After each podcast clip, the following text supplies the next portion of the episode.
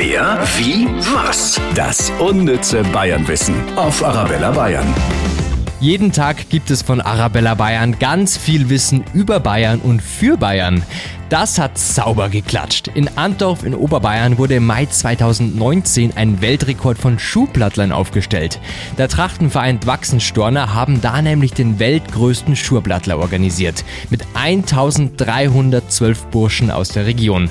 Da kann man ruhig mal klatschen, also erst auf die Ferse, dann auf den Oberschenkel und so weiter. Wer, wie, was? Das unnütze Bayernwissen auf Arabella Bayern.